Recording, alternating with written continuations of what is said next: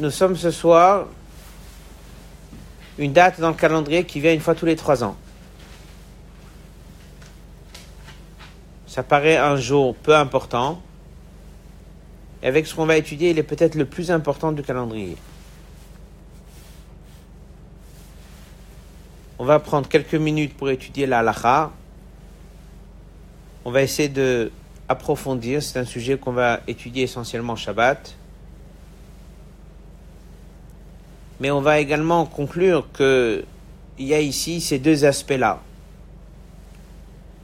La soumission et la perfection.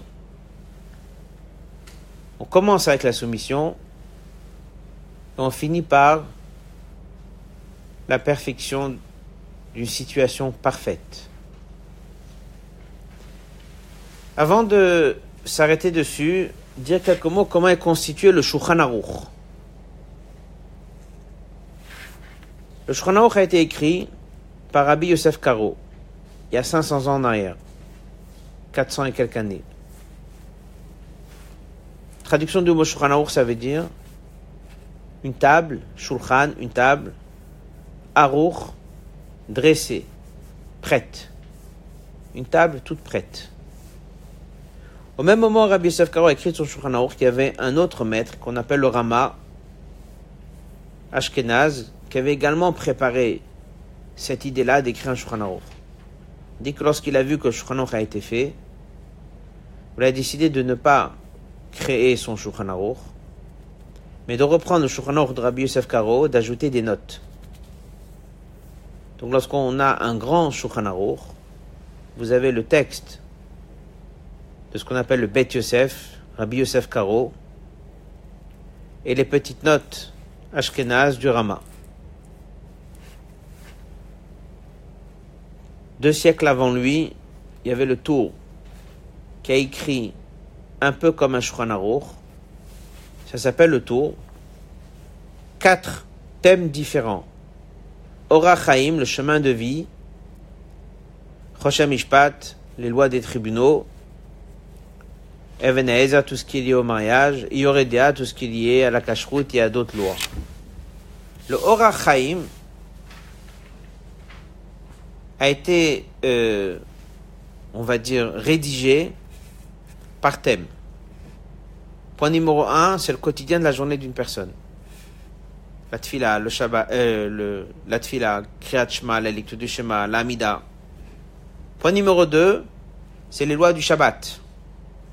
Point numéro trois, ce sont les lois des fêtes.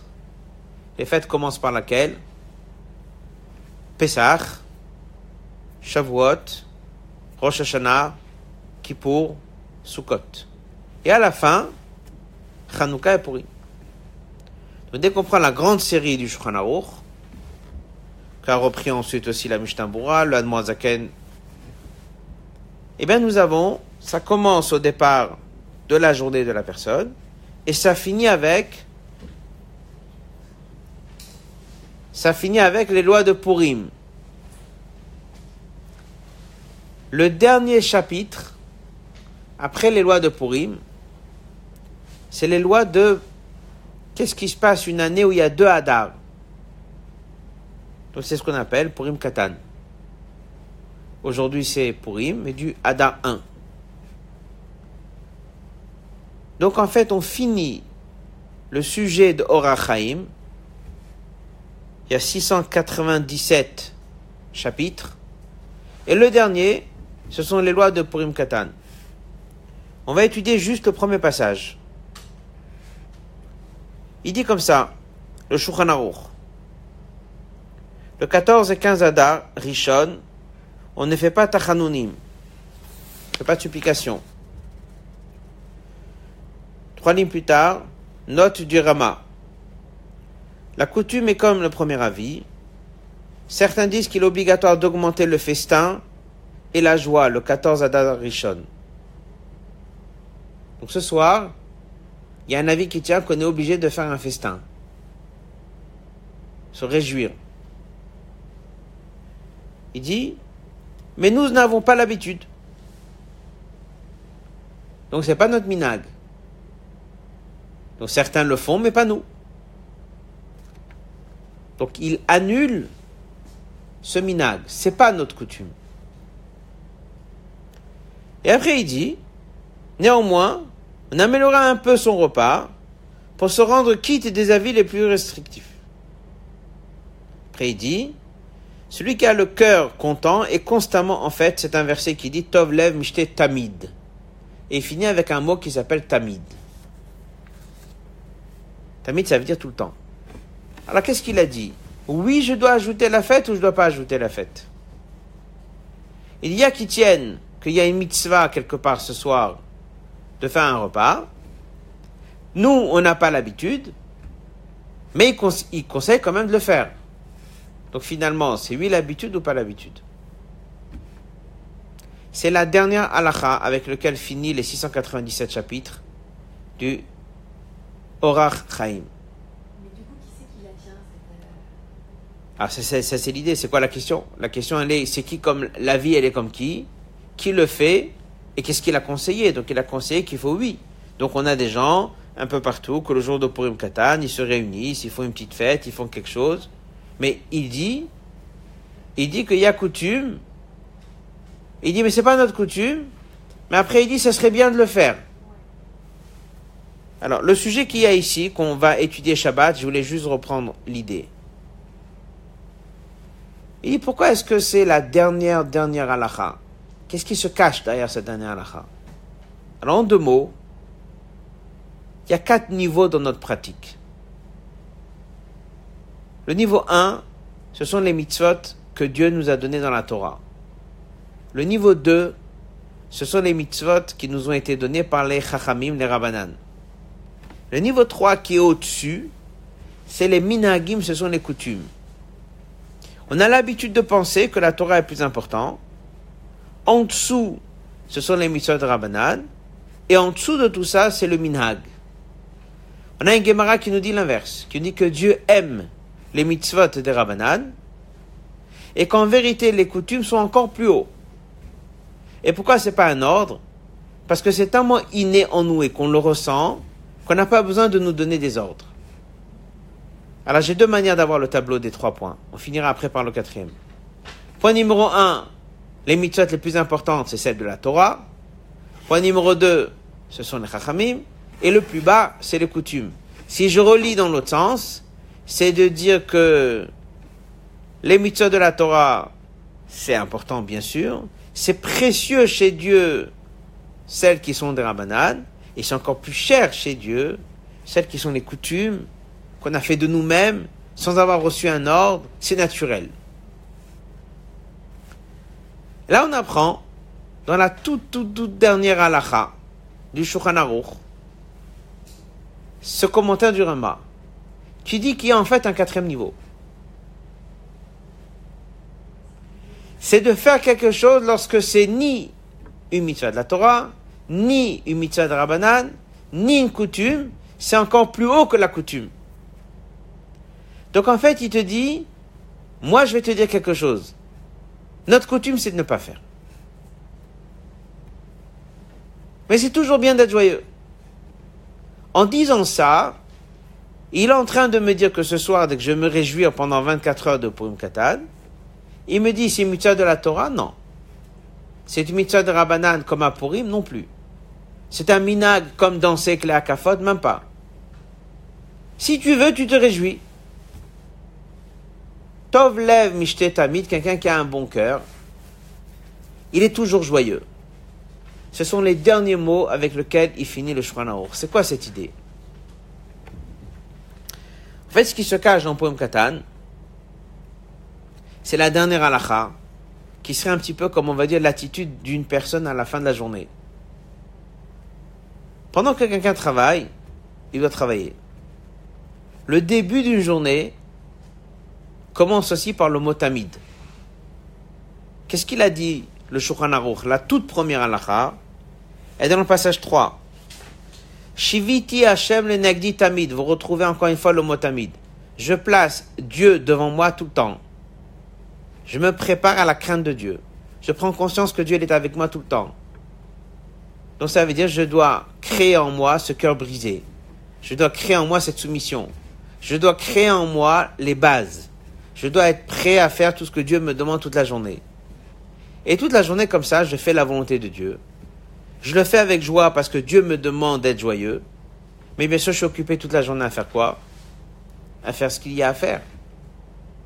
Dès que je finis la journée, il y a d'un coup une joie énorme qui, se met en place. Cette joie, elle veut dire quoi? Je suis heureux d'avoir fait une journée comme Dieu l'a bien voulu. Ça, c'est une joie. On ne peut pas donner l'ordre à quelqu'un de se réjouir. Ça, c'est une prise de conscience naturelle qu'un enfant il a à la fin de la journée, de dire aujourd'hui je suis content de moi, j'ai vraiment fait les choses bien, j'ai fait ce que Dieu l'a voulu. Ça, c'est après tous les ordres. Donc, ça serait comme si quelqu'un va travailler chez un patron. Il y a des ordres obligatoires. Il y a des ordres avec des allusions. Il y a des ordres, j'essaie de le faire prendre conscience. Et après, il y a des choses qui sont à la fin de la journée. Dès qu'il a fini sa journée et il s'en va, il a des choses qu'il va faire de lui-même, sans qu'on ait besoin de lui donner le moindre d'ordre. En fait, pour conclure le sujet de Purim Katan, c'est la dernière halakha, et avec ça, ça finit. Il y a un 24 heures, une fois tous les trois ans, qui est consacré à se réjouir et faire une fête, qui n'est pas la et qui n'est pas le minag. Et que si on le fait, c'est juste parce que c'est bien de fêter tout le temps. Et c'est quoi ce sens de fêter tout le temps? C'est cette joie profonde qu'un juif a d'être le serviteur de Dieu, d'avoir eu une bonne journée, d'avoir fait ce que Dieu l'a voulu. Et ça, ça s'explique pas. Et ça, c'est pas quelque chose que Dieu peut te dire de faire. C'est même pas quelque chose que les rachamim vont te dire de faire. C'est même pas quelque chose que tu peux dire que la coutume, elle est de faire. Ça, c'est une prise de conscience naturelle à la fin de la journée, de dire, mais j'ai eu une bonne journée, j'ai fait beaucoup de bonnes choses à la demande de Dieu, et eh bien comme les gens disent, je suis fier de moi. Je suis content. Pourquoi tu te réjouis? Ben, Je suis content. À la fin d'une journée, je suis content. À la fin d'une semaine, je suis content. À la fin d'une année, je suis content. À la fin que j'ai fait quelque chose, je suis content. Content de quoi? Mitzvah mitzvah. Je suis content d'avoir fait des bonnes choses pour Dieu. Je suis content d'être son serviteur. Je suis content qu'il m'a choisi. C'est une mitzvah de se réjouir comme ça? Non. C'est juste l'inverse d'une mitzvah. C'est naturel. C'est un réveil naturel de joie. Et ça, c'est la dernière halakha de Purim Katan. Donc, si je reprends le début de la journée, comment j'ai tracé la vie de la personne, je lui ai dit, prends conscience que Dieu est devant toi, tu vas penser, tu vas avoir cette peur, tu vas avoir cette crainte, etc., etc. Et à la fin, comment je finis la journée? Encore une fois avec le mot tamid, avec une énorme joie. En fait, le Rama, il a fait une note au départ, il a fait une note à la fin. Dans sa note au départ du Shulchan Aruch, il a dit, tu te lèves le matin, prends conscience que Dieu est là. Cette crainte, elle va t'accompagner toute la journée. Tu dois servir Dieu dans la joie. Il n'y a pas une joie manifeste, il n'y a pas une joie qui est énorme. Tu finis ta journée, tu finis ton Shulchan après les mitzvahs de la Torah, après les mitzvahs de Rabbanan, après tous les minagim, il y a une joie naturelle qui va sortir tu es content d'être le serviteur de Dieu, d'avoir fait ce que Dieu l'a voulu. Ça, c'est une halakha qui est pour une katan. On n'a aucune trace d'après le Rama. Il dit, il y a ceux qui tiennent qu'il faut se réjouir ce soir. Moi, je tiens qu'il n'y a pas besoin. Mais d'un autre côté, il dit, ça serait bien que tu te réjouisses parce que tout le temps, il faut être joyeux. Et en fait, c'est ça la fête de Purim Katan. C'est un petit Purim. Il n'y a pas la mitzvah de Megillah. Il n'y a pas la mitzvah de Mishloach Manot.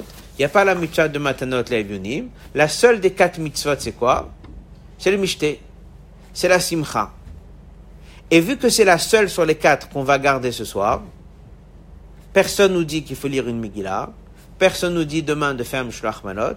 Personne nous dit de faire Matanot Le'evyonim. Sur les quatre mitzvot de Purim, la seule qui a été retenue ce soir, c'est celle de se réjouir et de fêter. Et le Rama, va plus loin et dit, ne le fais pas parce que certains ont dit qu'il faut le faire. Ne le fais pas parce que certains ont coutume de le faire. Fais-le naturellement. Et prends conscience dans ce 24 heures de cette grande joie d'être au service de Dieu. Et c'est pour ça que c'est la dernière halakha avec laquelle on finit. Donc on a commencé avec la crainte de Dieu au départ, un peu à l'image qu'on a étudié tout à l'heure des premières tables, où on a fini avec la joie sans limite qui est à la fin du Shulchan un juif, il est toujours composé de ces deux idées. D'un côté, il a le cœur brisé pour se conditionner, pour se préparer, mais après, il faut absolument qu'il comprenne. Au départ, il a la crainte, mais il faut absolument qu'il finisse avec la joie. Donc il y a une attitude au départ, mais après, par la suite, il faut comprendre, il faut apprécier, il faut se réjouir, il faut remercier Dieu, il faut être une personne joyeuse en train de faire la volonté de Dieu. Ce qu'on a appris sur les deux tables, première et deuxième, on peut retrouver ce lien dans ces deux idées-là qu'on trouve dans la halachot du Shulchan avec la fin de Purim Katan. On va laisser ici.